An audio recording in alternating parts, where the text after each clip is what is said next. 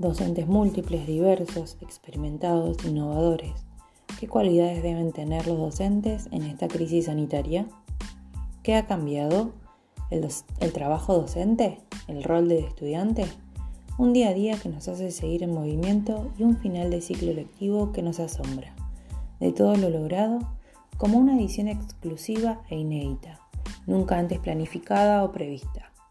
La distancia que de cierta forma nos permite seguir vinculándonos, traspasando las pantallas, empatía, solidaridad, miedos compartidos, angustias, palabras llenas de contención, amor, acuerdos, desacuerdos, agotamiento.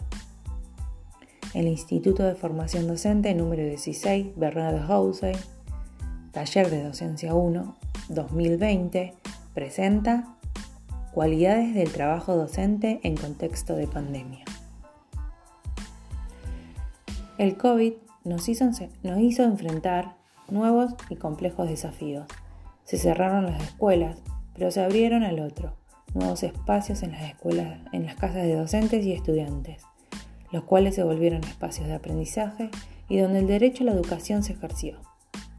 Si bien los docentes han tenido un modelo hermenéutico reflexivo en el cual diseñaron nuevas estrategias apropiadas al contexto y la problemática, orientando a la indagación y a la reflexión continua, no fue meramente pedagógico su trabajo.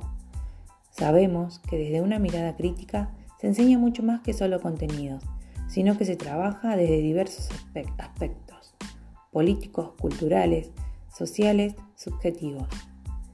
El trabajo docente se constituye con el otro, no solo con los estudiantes, sino también con los otros compañeros, docentes de, de manera colectiva, con su lucha de reconocimiento de que todo el desempeño hecho se vea reflejado en un salario digno inspirados en pedagogos latinoamericanos como Freire, Mistral, Mariategui, que lucharon por sus ideales marxistas liberadores, comprometidos por la lucha de una escuela popular, alfabetizadora y sobre todo en igualdad y liberación de los sectores oprimidos y el reconocimiento de los derechos de los pueblos originarios.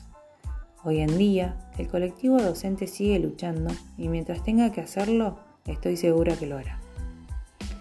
Finalmente, Voy a terminar con unas palabras de Graciela Frigerio.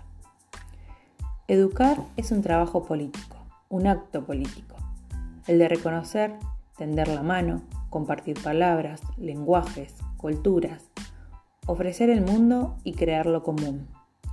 Excede a lo escolar, pero lo escolar es el modo creado para garantizar el derecho a la educación, que consiste en volver disponibles a todos y a todas lo común. Por eso, en las sociedades que buscan la justicia, no hay desentendimiento posible de la responsabilidad de educar. Es momento de recordar lo obvio, la fragilidad de lo humano de nuestro mundo impune inventar nuevas coordenadas para la continuidad de las vidas, que a veces parecerían depender de un virus. Sin embargo, el mundo no depende del virus que amenaza, el mundo depende de lo que hagamos colectivamente.